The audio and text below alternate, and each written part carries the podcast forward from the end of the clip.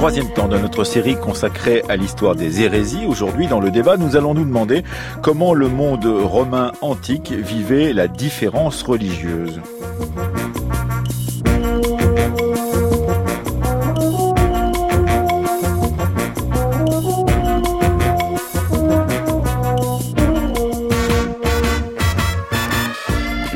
À propos d'hérésie, nous avons fait un grand chemin de l'Antiquité à aujourd'hui avec l'historien Jean-Pierre Chantin. Hier, nous nous sommes posé la question de la création de l'église anglicane sous Henri VIII. Demain, nous allons vous raconter le massacre des Vaudois du Luberon. C'était au XVIe siècle. Et aujourd'hui, eh bien, nous allons nous demander ce qu'était la catégorie d'hérésie dans le monde antique avant le christianisme et comment l'installation de cette religion dans l'Empire romain en a changé le sens. Nous en parlerons en compagnie de Claire Sotinel, professeure d'histoire romaine à Paris-Est-Créteil. Elle participe à un groupe de recherche Hérésie, pouvoir et société qui travaille sur les hérésies de la fin de l'Antiquité au Moyen Âge.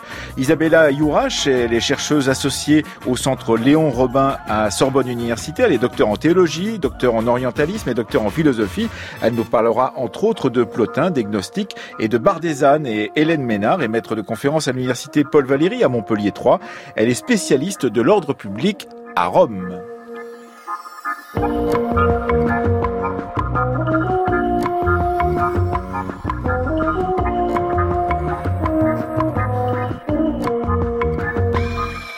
Bonjour Claire Sotinel. Bonjour Emmanuel Laurentin. Bonjour Isabelle Ayourache. Bonjour. Merci d'être avec nous et bonjour à vous Hélène Ménard. Bonjour Emmanuel Laurentin. Alors, euh, on va vous demander avant l'arrivée du christianisme, parce que c'est plutôt votre spécialité que cette République romaine et cet empire romain euh, naissant, est-ce que vous pouvez nous dire euh, ce qu'il en est justement de cette notion d'hérésie dans un, un milieu euh, qui, euh, c'est comme ça qu'on le, on l'imagine en tous les cas, est un milieu où la religion est une pratique et, et où en fait euh, on est très accueillant pour la religion des autres. Au bout du compte, on va laisser s'installer à Rome d'abord avec le culte de Cybèle par exemple, puis ensuite dans la Rome républicaine, puis ensuite dans la Rome impériale, tout un tas de cultes qui vont donner l'idée d'une religion partagée et d'un endroit où il n'y a justement pas d'interdit Qu'en est-il justement dans cette euh, religion euh, romaine des premiers temps et, qu'est-ce qu'on peut dire avant l'arrivée du christianisme sur euh, la tolérance ou le regard porté sur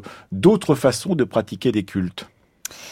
Effectivement, l'hérésie n'a pas n'existe pas pas vraiment euh, dans la dans la religion euh, romaine. Euh, ce n'est pas une notion qui est qui est reçue au sens où nous entendons hérésie. la religion romaine est avant tout une orthopraxie. C'est-à-dire avant tout une orthopraxie, c'est-à-dire le respect des rites, le respect d'un culte, le respect scrupuleux d'un culte. et à partir du moment où ce culte est respecté, euh, les Romains sont tout à fait tolérants, euh, accueillent volontiers d'autres euh, d'autres religions, mais dans certaines dans certaines limites. Alors le respect d'un culte, ça veut dire que il y a un lien entre le culte que l'on pratique et, la cité dans laquelle on se trouve, euh, en particulier quand on est à Rome, et, et qu'il y a donc euh, l'idée que si le culte est bien pratiqué, eh bien on va euh, d'une certaine façon protéger la cité, participer à la cité, et que s'il est mal pratiqué, en revanche, eh bien on peut déclencher les foudres du ciel d'une certaine façon. Euh, la colère, euh, la colère divine, hein, la colère des dieux, comme euh, comme le disent les Romains, et c'est le cas en particulier en 186 avant notre ère. donc nous sommes dans une période extrêmement complexe, difficile pour pour la cité de Rome, et des, dévots de, de, Bacchus euh, se, se, comporte, se comporte mal vis-à-vis de la religion. Euh, il modifie en fait le culte tel qu'il a été euh, admis à Rome. Parce qu'on a une procédure, une sorte de procédure d'admission. On arrive dans le dans, dans, dans cette Rome républicaine et et on est plus ou moins reconnu. Il y a une sorte de façon pratique, licite de pratiquer la, la, religion que l'on amène avec soi, euh, le culte que l'on amène avec soi. Les associations cultuelles sont sous l'autorité, par exemple, du, du Sénat. Mhm. Euh, il doit y avoir effectivement une, une, une autorisation euh, euh du, du, Sénat, de la, de la communauté, de la communauté civique dans son ensemble, de façon à ce que cela ne crée pas de, de troubles particuliers. Et euh, dans le cas des, des bacchanales, hein, puisqu'il s'agit de, de, cet épisode, effectivement, euh, si le culte de Bacchus est autorisé, est admis, euh, en revanche, le, comportement de ces dévots, à partir du moment où ils modifient euh, le, les adeptes, le, genre des adeptes en fait, puisqu'à l'origine, ce sont uniquement les, les femmes qui sont admises à ce culte, et donc une admission des hommes, une modification du calendrier, le fait que normalement le culte se fait deux jours et cela se transforme, il se fait de nuit, voilà, ce genre d'éléments, euh, cela commence à poser euh, problème, puisqu'on n'est plus dans la pratique normale euh, de ce culte. Et donc, dès 186 avant notre ère, donc il y a une discussion, pourrait-on dire, dans cette Rome républicaine, de la manière, sur la manière dont on a pratiqué un culte, et en particulier ce culte de Bacchus, et il va y avoir des, des, édits qui vont, qui vont être euh, prononcés pour pouvoir dire la bonne manière, la bonne pratique justement de ce culte, pour éviter justement les débordements. C'est ce qui va se passer, Hélène Ménard? Alors, c'est un petit peu plus complexe. Allez-y, allez-y, allez euh, moi, je, je, simplifie, vous allez complexifier, c'est normal. Euh, en fait, euh, ce qui pose problème, dans un premier temps, euh, c'est un problème d'ordre public. Euh, donc vous êtes spécialiste. Donc notamment le, le fait que ce, ces modifications du culte entraîne des sortes de déviances, euh, des, des, des, des, stupres, euh, mmh. des viols, euh, éventuellement des homicides, donc créer un trouble. On rentre dans le crime. On rentre dans le, dans le domaine du crime. On rentre dans le domaine du crime, et c'est ce qui est dénoncé dans un premier temps. Ce qui provoque l'intervention des consuls, mmh. et effectivement, après cette intervention des consuls, vous avez des sénatus consultes qui régulent le culte, hein, qui autorisent certains aspects du culte, la pratique du culte dans certaines conditions, très très très contrôlées, très maîtrisées. Mais euh, vous voyez qu'il y a différents niveaux en fait de, de répression. Euh, euh Claire Sotinel, euh, cette notion d'hérésie qui sera euh, si développée par le christianisme à partir du deuxième, troisième siècle de notre ère existe dans le monde antique, en particulier euh, c'est un, un, terme grec, mais elle n'est pas euh, cette notion ne veut pas dire la même chose que ce qu'on entendra plus tard. Donc il faut peut-être se dire qu'il y a des hérésies, mais ces hérésies n'ont rien à voir avec ces hérésies que l'on connaît à partir de, du développement du christianisme dans l'Empire romain. Je dirais que le mot existe, mais que la catégorie n'est pas la même. Mhm. C'est pas qu'il y a des hérésies qui sont différentes, c'est que le mot hérésis, euh, qui existe en grec et qui est utilisé par des auteurs chrétiens à partir euh, du, du enfin avant, enfin dès la période apostolique, mais euh, il désigne euh, des opinions diverses qui l'existence même de la diversité de choix dans des domaines qui ne sont pas religieux, parce que dans les ils sont philosophiques en particulier. Alors, ils sont en particulier, qui sont en particulier philosophiques, euh, qui relèvent de, de, de la de l'histoire, enfin de l'histoire de la vie des idées, euh, alors que la, comme comme Hélène Ménard vient de le dire, la religion, elle est plus une question de règles de pratique et de règles des relations de la pratique religieuse avec la cité. On s'occupe pas de savoir euh, ce que pensent les dévots de, de, de Dionysos de euh, la vie, la mort. Euh, c'est ce qu'ils font qui est important. C'est pas ce qu'ils c'est pas ce qu'ils pensent. Tandis que le mot aérésis, il est dans le registre des idées et des, et des opinions, si, si on veut si on veut dire. Et c'est effectivement les, les, chrétiens lui donneront un sens particulier. Isabella Yourache en grec, euh, le mot hérésis veut dire choix. Et c'est un choix qui peut s'exercer dans les euh, différents domaines. Euh, ça peut être un choix politique, par exemple le choix des magistrats. Mhm. Euh, ça peut être un choix par le vote. Euh, donc, euh, c'est un choix pratique, mais ça peut être aussi le choix, comme vous venez de dire, le choix d'opinion. Mais c'est un choix qui est loin d'être banal. Il s'agit de choisir une opinion qui va modifier votre vie, qui va avoir des répercussions pour votre existence, comme par exemple le choix d'une opinion philosophique, mhm. d'une école philosophique. Si on est stoïcien, par exemple, ou épicurien. Et, absolument. Et ça détermine votre existence, ça détermine votre façon de s'impliquer honneur dans les affaires de la cité, ça détermine votre attitude, votre choix de vie euh, privée pour le mariage euh, non. Euh, ça, ça peut même atteindre votre alimentation, votre façon de s'habiller. Donc, mmh.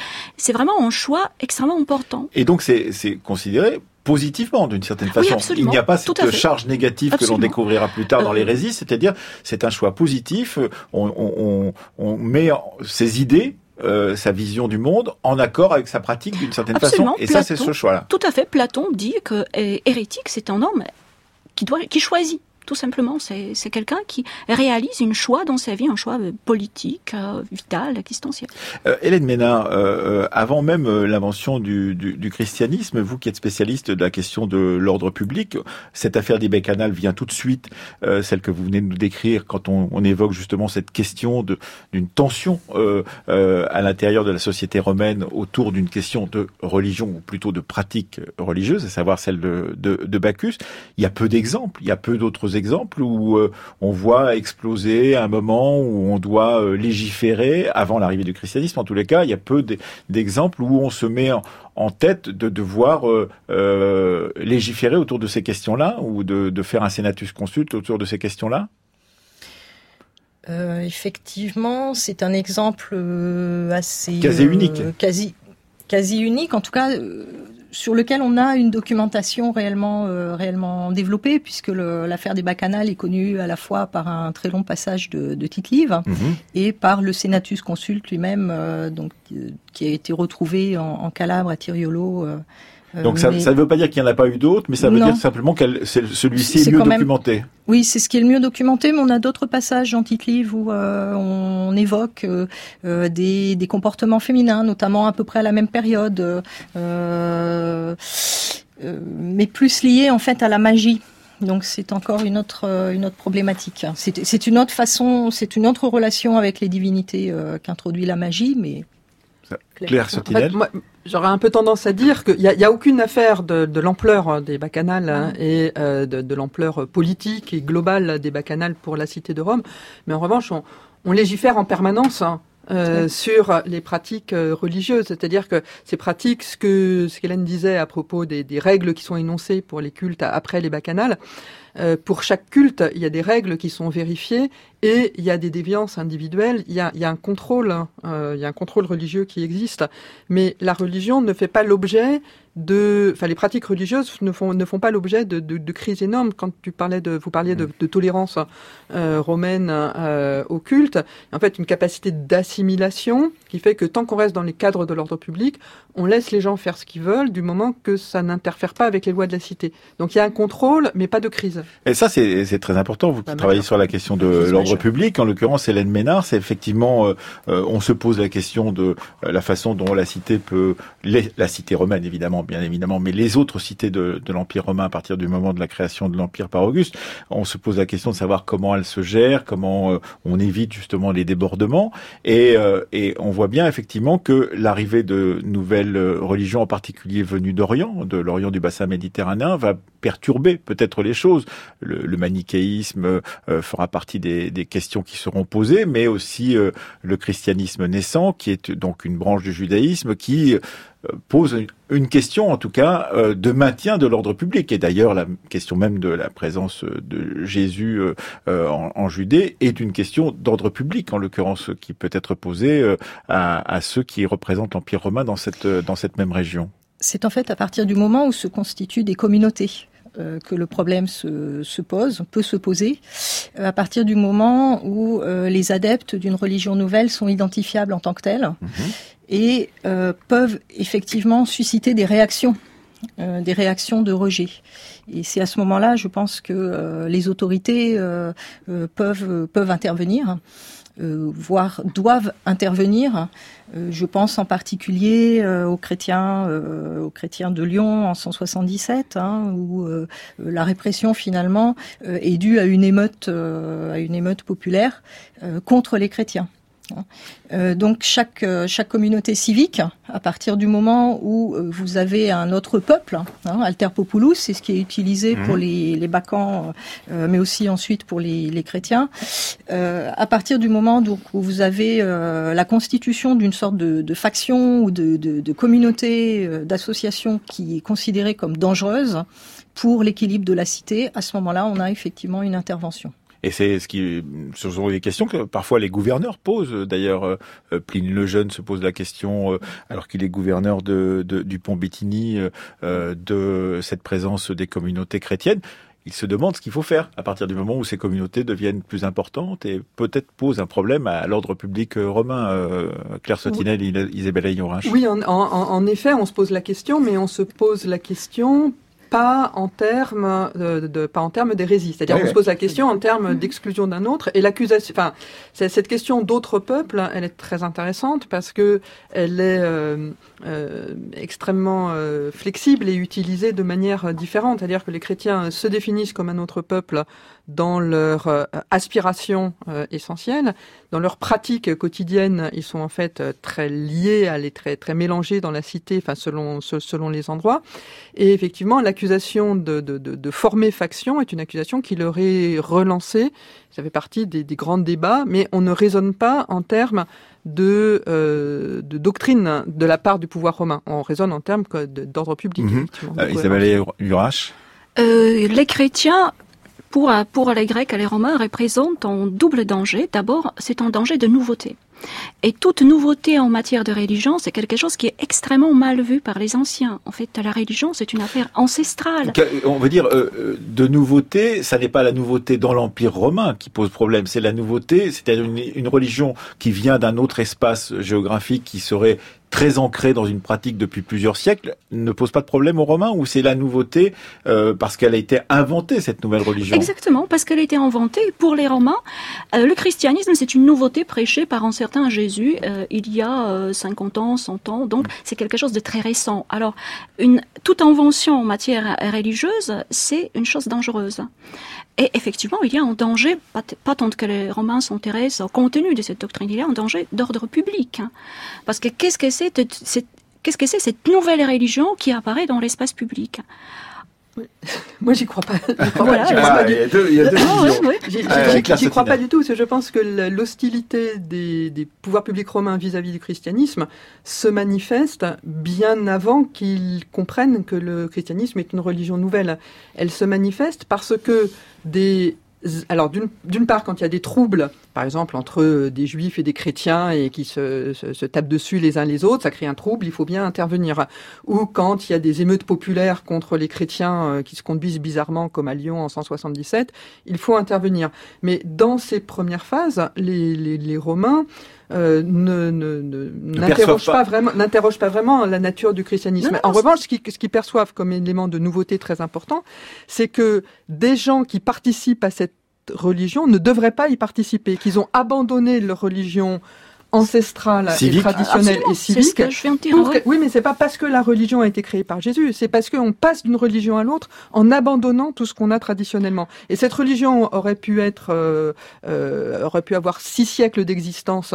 Euh, si on abandonne sa religion traditionnelle pour la passer, c'est ça qui pose un problème aux autorités Isabelle. Euh, non, l'argument quand même que euh, le christianisme est une nouveauté inventée par Jésus, ça apparaît dans la dans les textes chrétiens qui répond aux euh, euh, accusations des Romains et disant oui vous Romains vous, vous nous voyez comme si Jésus était euh, avait inventé notre religion tandis qu'en réalité nous croyons en, en, Dieu qui est créateur du du monde. Donc les chrétiens se défendent contre cette accusation d'être une nouveauté euh, apportée par Jésus.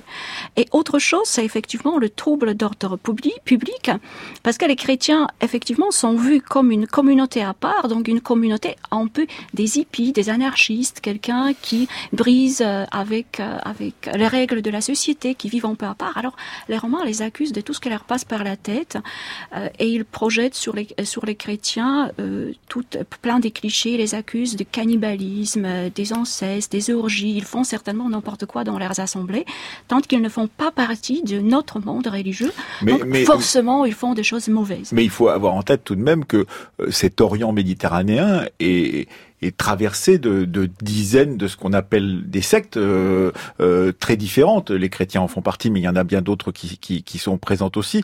Et c'est vrai que c'est peut-être euh, difficilement compréhensible. Certaines se, se tiennent tranquilles, d'autres moins. Et d'une certaine façon, euh, j'imagine que les sénateurs romains, de, vus depuis Rome, ont peut-être un peu de mal à comprendre cette mosaïque de religions naissantes qui sont en concurrence les unes avec les autres dans un dans un, un espace géographique qu'ils viennent tout juste de conquérir. En l'occurrence, il y a peut-être cette dimension-là. Je sais pas, Claire Sotinel. Oui, alors je, je pense que euh, tant que, enfin, il y a des attitudes différentes de la part hein, du pouvoir romain, selon qu'on a affaire à des manifestations euh, euh, très locales et dans des zones plus ou moins euh, périphériques ou proches hein, du centre du pouvoir romain.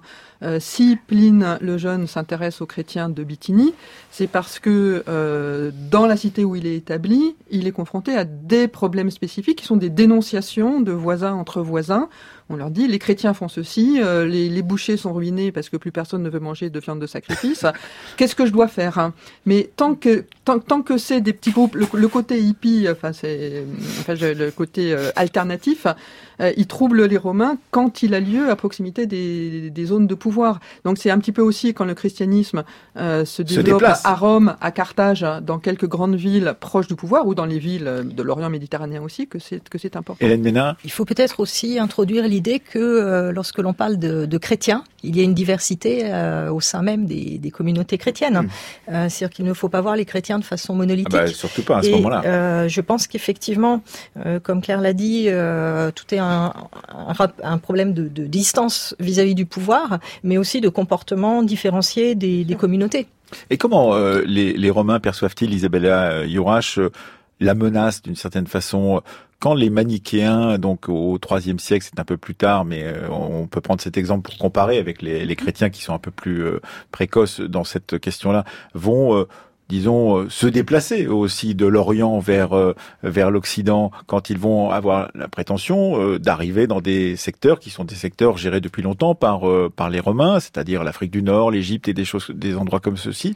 Est-ce que c'est parce que justement il y a non pas une vision d'une religion conquérante, mais disons qu'il y a un chemin qui est parcouru vers le centre de, de l'Empire, que on va considérer qu'il y a une menace, en l'occurrence Isabelle Ayouach. Euh, en fait, euh, les chrétiens arrivent à Rome très tôt parce que les premières communautés chrétiennes euh, ont été fondées déjà dans les années 50. Donc, euh, c'est pas une question qu'il arrive physiquement, mais une question qu'il commence à, à faire leur apparition dans l'espace public. Donc, les Romains se rendent compte de la présence des chrétiens à Rome euh, au moment quand les chrétiens commencent à se séparer euh, du judaïsme et mm. quand les communautés apparaissent de manière un peu plus visible dans l'espace public, alors à ce moment-là, effectivement, euh, les Romains se rendent compte qu'il y a une euh, nouvelle, un nouveau groupe euh, dans la cité. Alors les attitudes sont assez variées. Euh, c'est un peu Il n'y a pas des persécutions décrétées générales mm-hmm. jusqu'à la moitié du IIIe siècle. Donc, les épisodes sous Néron, par exemple, sont des sous, sous Claude, sont des épisodes isolés, euh, dus effectivement, comme ça a été dit, aux troubles d'ordre public. Euh, Néron cherche des, des, boucs émissaires pour euh, faire porter le chapeau à quelqu'un, donc il choisit les chrétiens, profitant euh, d'une mauvaise opinion qu'ils avaient. Mais même les Romains se rendent, se rendent compte très rapidement que les chrétiens sont ici des, des victimes innocentes. Donc, leur martyr suscite plutôt la pitié euh, que la qu'autre chose. Euh, donc euh, voilà, les attitudes sont assez différenciées. Oui, effectivement, les attitudes sont, sont, très différenciées. Dans le cas des manichéens que, que vous évoquiez tout à l'heure, lorsque le manichéisme pénètre dans l'Empire romain, ça vient du côté de, de, la Perse. donc, bah voilà, justement, il vient, il vient de la Perse. il vient d'un autre peuple, là aussi. D'un autre peuple qui, lorsque le, le, le manichéisme commence à exister. Ça fait 20 ans que en Perse, il y a une nouvelle dynastie, les Sassanides, qui sont en guerre avec les Romains, avec des revendications très fortes. Donc, dans le cadre du manichéisme, euh, dans l'édit de condamnation du, manichéisme, il y a une dimension politique euh, qui, est forte, mais qui est doublée dans le texte que l'empereur Dioclétien euh, publie au tout début du, IVe siècle, qui est de dire que les manichéens, c'est ça pervertit les pratiques ancestrales. Et ça, c'est vraiment une accusation euh, centrale c'est de, couper les hommes de leur euh, de leurs racines, non pas chrétiennes, mais de leurs racines religieuses euh, romaines.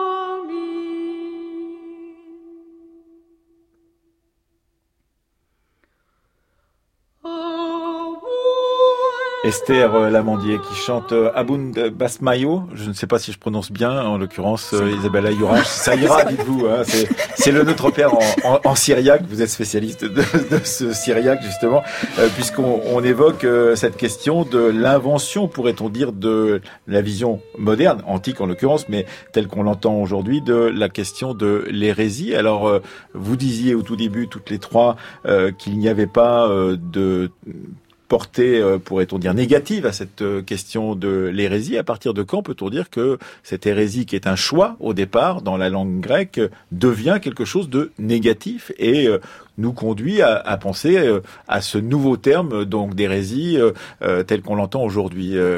Claire Sotinel, Isabella Yorache. Alors je suis pas la plus compétente pour en, pour en parler, mais euh, c'est pas tellement que le terme se, se, transformerait de notion positive en, en, notion négative.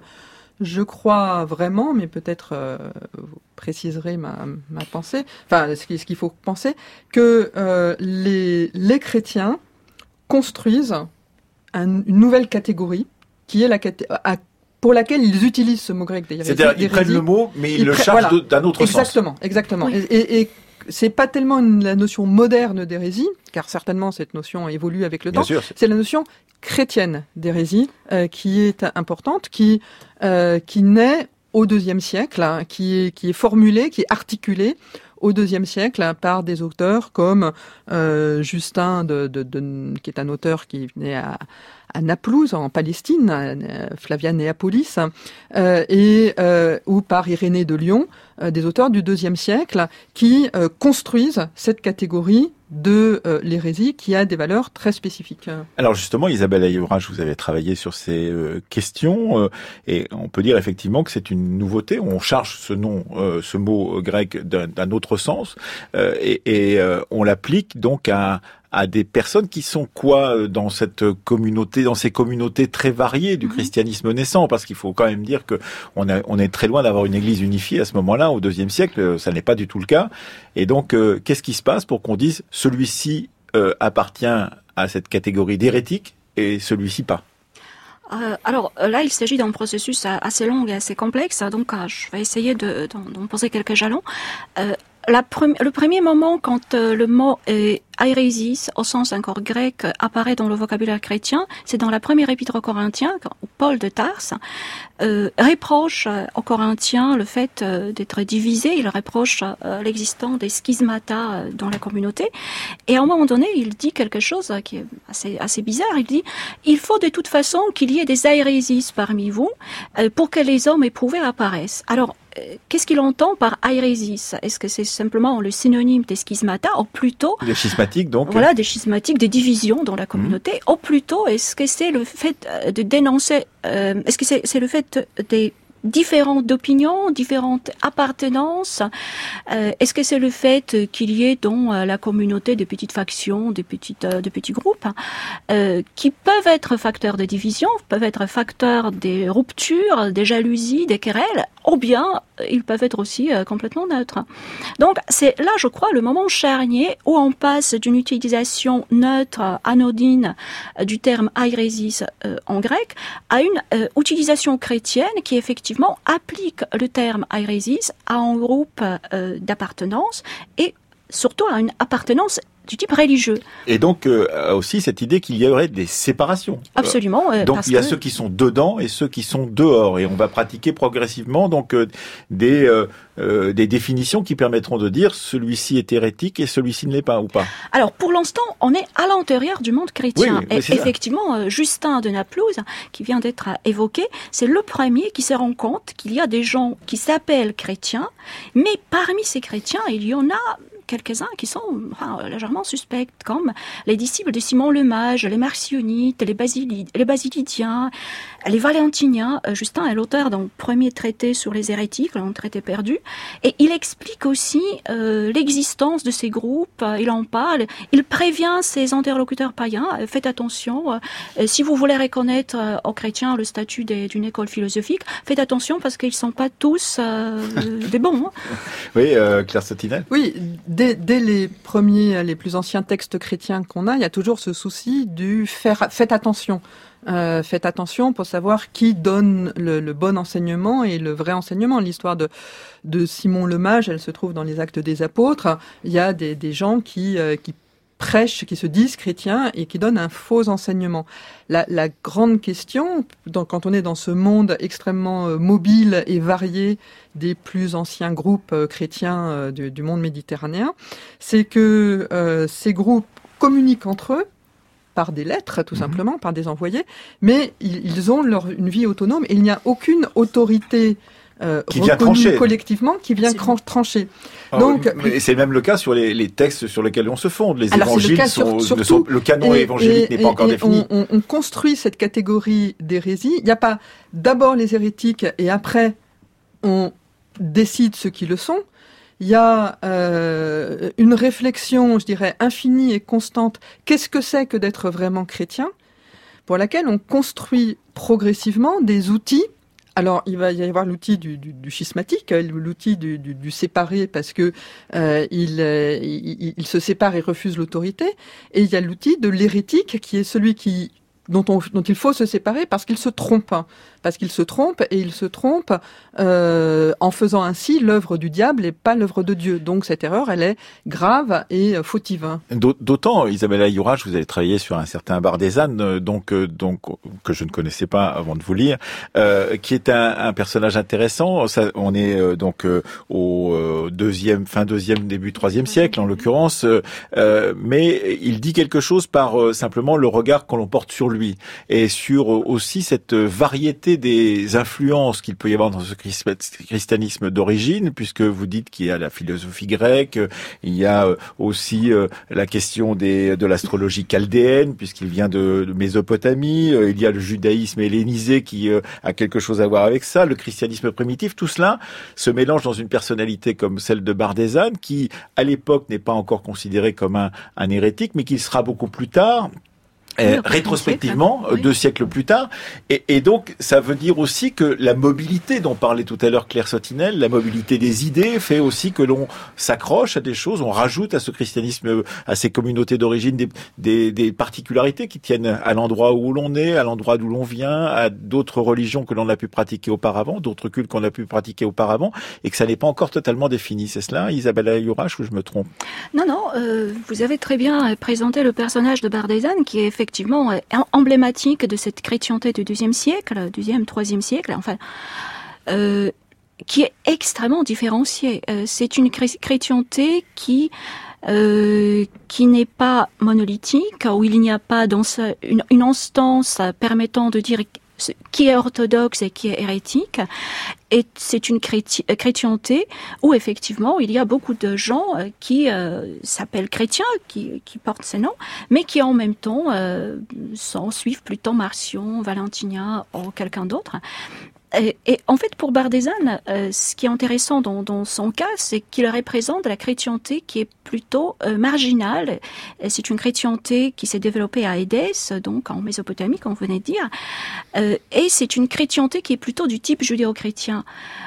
donc, c'est vraiment en milieu, en milieu qui n'évolue pas de la même façon que, la, que les communautés du bassin méditerranéen. Oui, et, cela veut dire aussi qu'on est encore, on n'est pas encore dans l'orthodoxie, euh, qu'on n'a pas encore inventé cette idée qu'il y a euh, cette orthodoxie va, va, va définir qui est dedans, qui est dehors, en l'occurrence Claire Sotinel. On invente l'idée assez tôt qu'il y a une orthodoxie, c'est-à-dire qu'il y a une juste façon de faire les choses et qu'il faut justement ce, qui court, je trouve, euh, comme un courant électrique euh, tous les textes chrétiens antiques, c'est cette inquiétude de savoir euh, ce qui est correct et ce qui ne l'est pas. C'est un grand souci, d'autant que ces premières. Alors, moi, j'utilise pas le texte, le terme de chrétienté pour parler de, de l'Antiquité à cause de l'ambiguïté avec l'utilisation médiévale du terme, qui la mmh. chrétienté désigne une société chrétienne. Là, on est dans des dans des groupes euh, qui sont chacun chrétiens, où l'investissement religieux peut être extrêmement fort, comme il peut être de plus faible intensité euh, selon les endroits. Il ne faut pas s'imaginer que les chrétiens du premier siècle sont tous euh, ultra intenses, même s'ils le sont plus quand ils sont. Mais ils sont. Chaque groupe est un peu isolé dans son milieu, puisqu'il est une petite minorité qui doit trouver des signes de reconnaissance entre eux, qui doit partager un enseignement. Et on construit cette notion d'orthodoxie en essayant de multiplier les contacts entre les communautés, d'où l'importance des lettres, des textes qu'on envoie pour vérifier ce qu'on fait, et puis l'invention de cette euh, institution, enfin qui n'est pas encore institutionnalisée, des synodes, des réunions euh, d'évêques qui vont échanger sur des idées, et tout ça produit, on produit l'orthodoxie en mmh. même temps qu'on produit l'hérésie. C'est-à-dire qu'il n'y a pas non plus d'abord une orthodoxie, puis des gens qui s'en séparent, mais on, on essaye de, de construire ensemble, sauf que ça se traduit par des divisions euh, et des condamnations euh, réciproques. Hein. Isabelle Je voudrais encore rester un peu au XIIe siècle et évoquer un auteur qui est euh, très important pour le développement du concept de l'orthodoxie, qui est Irénée de Lyon, qui justement il remarque cette diversité des groupes. Certains il considère, il la considère comme dangereuse, les marcionites et surtout les, les gnostiques valentiniens. Et Irénée, il s'interroge sur le critère permettant de distinguer entre ce qui est de bons chrétiens et des mauvais chrétiens. C'est le, livre contre les hérésies qui date à peu près de 180, c'est 180, absolument.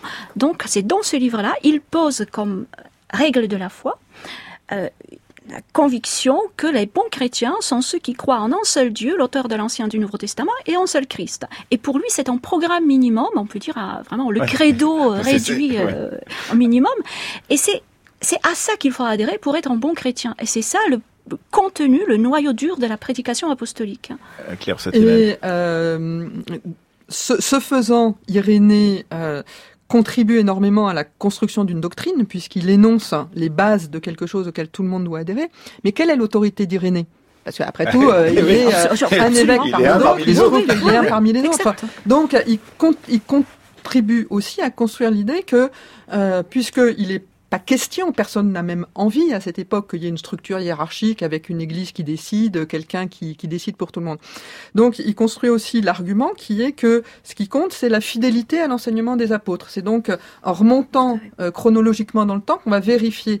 Mais pour ça, il faut aussi des textes D'où le, travail aussi considérable d'Irénée pour la constitution d'un canon d'écriture. Mhm. À quel texte on va se référer pour définir cette, euh, cette orthodoxie? Et, tout ça est un combat. C'est-à-dire que Irénée, il, s'approuve lui-même.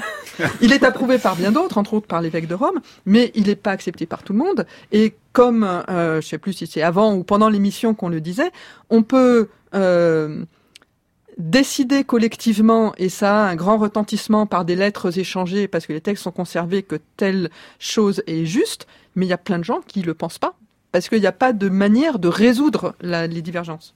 Ce qui explique d'ailleurs que euh, ce que on disait tout à l'heure à propos de Bardézane, euh, Isabelle Ayourage, c'est-à-dire que il y a des personnes qui sont considérées comme participants à ces communautés euh, à un moment donné, et qui beaucoup plus tard, parce qu'on aura eu des conciles, parce qu'on aura des, décrété de qui est dedans, qui est dehors, euh, au, bout du compte, beaucoup plus tard seront éjecter de, de ceux qui sont licites, mm. qu'il est licite de citer ou qu'il est licite de, de considérer comme étant des, des premiers chrétiens, justement. Déjà, cette euh, condamnation euh, pour Bardézane, c'est indépendamment des, conciles, parce que c'est Ephraim euh, le Syrien, le plus grand auteur de la langue syriaque, qui accuse Bardézane d'être disciple de Marcion et maître de Mani. C'est complètement faux. C'est archi faux. Bardézane était un polémiste anti-marcionnite et Mani écrivait contre les bardézanites. Donc euh, vraiment, euh, ces trois personnages n'avaient rien euh, à, voir.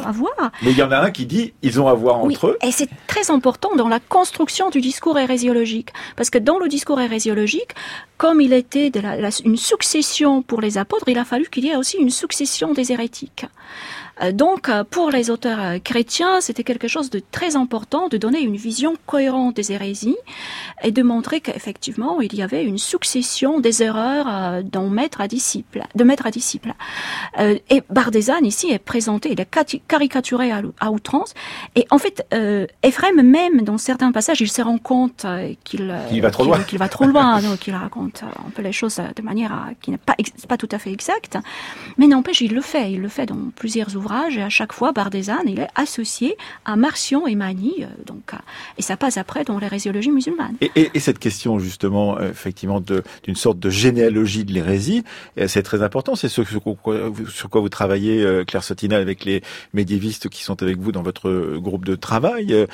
il n'y a pas de disparition de certaines de ces hérésies. Elles sont au contraire réactivées. On parlera des Vaudois, mais demain, mais la question du manichéisme sera réactivée, la question des cathares sera réactivée au Moyen Âge, etc. C'est-à-dire les Ariens seront utilisés souvent beaucoup plus tard aussi. À chaque fois, on va prendre des catégories antiques de l'hérésie du départ pour pouvoir être euh, perduré au-delà des temps. Oui, cette, cette, euh, cette idée de, généalogie des hérésies, elle est extrêmement puissante euh, comme euh, argument pour lutter contre eux. C'est-à-dire que lorsqu'une idée, là pour le coup, on parlait tout à l'heure de, la méfiance des Romains vis-à-vis de la nouveauté, de la nouveauté religieuse, mais il y a l'orthodoxie chrétienne se construit par une l'idée d'une euh, effectivement euh, rectitude de la, transmission des textes depuis euh, Jésus jusqu'au présent. Donc il faut montrer par un argument d'autorité qui peut intégrer des auteurs chrétiens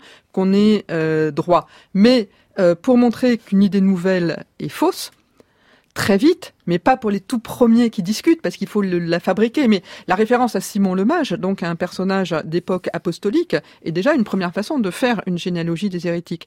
Mais après, lorsque des hérésies font l'unanimité, comme euh, l'arianisme, tardivement, euh, euh, à partir de, la fin, de l'extrême fin du IVe siècle, eh bien rien de plus facile que de dire d'une idée nouvelle qu'elle est arienne, pour la disqualifier complètement. oui, euh, Hélène Ménard? Euh, Ce qui est intéressant, c'est vraiment cette idée de généalogie, parce que également dans les sources normatives, je pense à une constitution de, de 380 qui euh, définit finalement euh, ce que doit être la, la, foi catholique. En fait, c'est pas une définition positive, c'est simplement par euh, référence à Damas, évêque de Rome, et Pierre d'Alexandrie. Il faut se conformer à ce que eux ont dit. Oui, et donc euh, c'est mm. aussi euh, le moment où on va progressivement dire que l'évêque de Rome a un poids plus important euh, que d'autres d'autres figures. Il y a celui d'Antioche, etc., etc. J'imagine, mais il y a plusieurs têtes dans cette église ou Alexandrie. Mais néanmoins, à un moment ou à un autre, on va se conformer à cette idée qu'il y a plutôt un canon qui, qui vient de Rome ou pas, parce que l'empire est à Rome. Non, c'est ici. Non. Oui, oui, oui, et non. Oui, euh... bah non dites non, hein, vous avez le droit. Non, non. Euh, euh, oui, dans la mesure où euh, on, cette quête perpétuelle, enfin très durable, de savoir comment définir ce qui est juste et ce qui est faux, qui commence entre guillemets avec Irénée et qui se poursuit euh, bien au-delà de l'Antiquité, elle passe aussi par l'émergence de, de, figures d'autorité qui sont liées pas seulement à des... Alors souvent elles sont liées à des personnes, par exemple Irénée de Lyon, Lyon c'est, c'est pas euh, un siège important dans la chrétienté particulièrement, je dis chrétienté, euh, mais euh, Irénée, lui, il a une autorité, il s'est beaucoup bougé, il est très intelligent, il a beaucoup écrit, etc. Euh, mais euh, Rome, Alexandrie, Constantinople, Jérusalem pendant un temps, puis plus du tout Jérusalem, Antioche pendant un temps, puis beaucoup moins Antioche, et puis ça dépend pour qui. Pour les chrétiens de langue latine, Rome prend une importance énorme. Pour les chrétiens de langue grecque, euh, ça passe ailleurs. Hein. Isabelle euh, Non, je, pense que le pape Damas qui était mentionné tout à l'heure, euh, c'est effectivement, c'est avec lui que l'autorité de l'évêque de Rome commence vraiment à s'affirmer en Occident.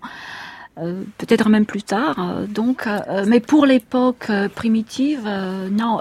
C'est-à-dire, Irénée de Lyon, effectivement, il cite la succession des évêques de Rome, mais il dit qu'il le cite, le cite à titre d'exemple. Et bon, qu'il pourrait aussi faire la même chose pour Éphèse. Donc, pour lui, c'est juste.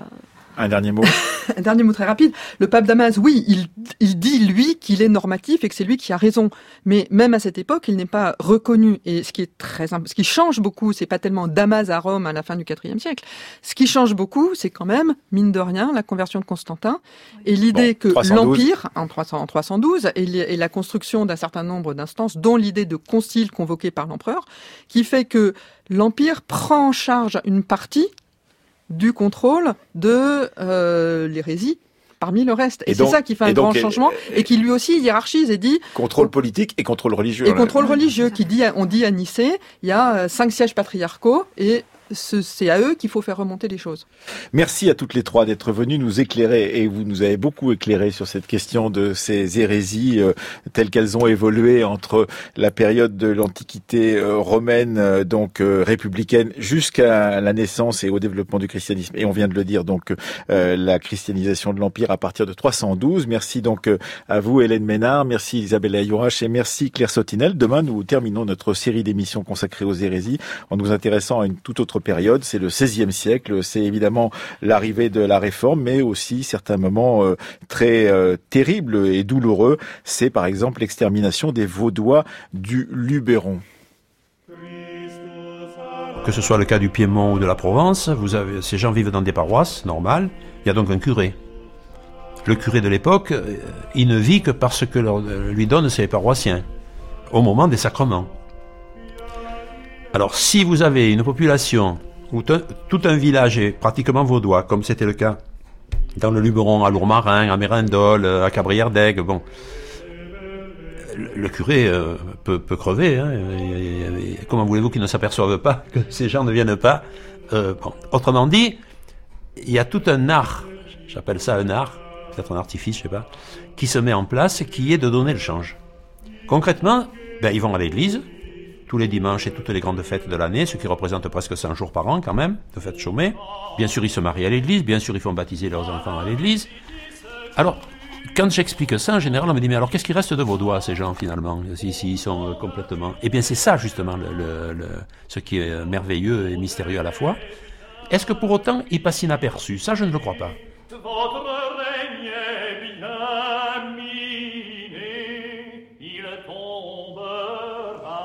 Il faut savoir que quand ils sont arrivés ici, ils étaient toujours catholiques. Ils n'ont quitté le catholicisme qu'avec le fameux synode de Champforan en 1532. Et à partir de ce moment-là, ils vont avoir leur lieu de culte séparé. Et euh, évidemment, ils vont se trouver en pleine lumière vis-à-vis de, de l'Église catholique et romaine. En 1530, François Ier envoie une lettre à tous les évêques de France pour leur demander de faire une enquête secrète pour voir s'il n'y avait pas d'hérétiques, hein, de malsentants de la foi, comme on disait à l'époque, dans leur diocèse. Et là, c'est là où euh, ils sont stupéfaits de trouver dans les villages du Luberon des villages entiers qui sont dissidents. Quand on nous dit les Vaudois sont partis de Cabrières et ils sont partis, ils sont allés se réfugier à Murs, il y a au moins 10 heures de marche. Mhm. Donc ça s'est pas fait comme ça, il y a eu une organisation. Ils ont eu, ils ont eu un signal, c'est pour ça que certains ont pu partir. Parce qu'on a retrouvé, on sait qu'ils étaient partis avec des, enfants, des femmes, très bien, des chiens. le chien va vous suivre, mais ils avaient des cochons avec eux. C'est quand même rare qu'un cochon vous suive euh, en laisse gentiment. Mais là, je ne ferai pas la traversée, moi. À part être un sanglier, euh, c'est quand même pas pratique. Il y a des chemins quand même. Il y a des chemins, mais pas, ici. Vous voyez comme c'est raide, abrupt, là, il n'y a pas de chemin. Les Vaudois l'ont fait. Les Vaudois l'ont fait.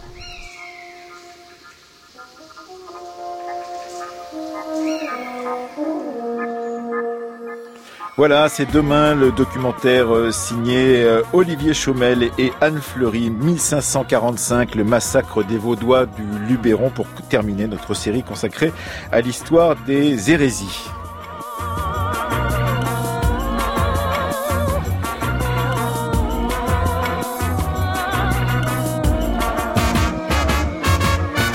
Comme d'habitude, cette émission a été préparée par Céline Leclerc et Marion Dupont. Jean-Guy Limège était avec nous à la technique ce matin et Anne Fleury à la réalisation.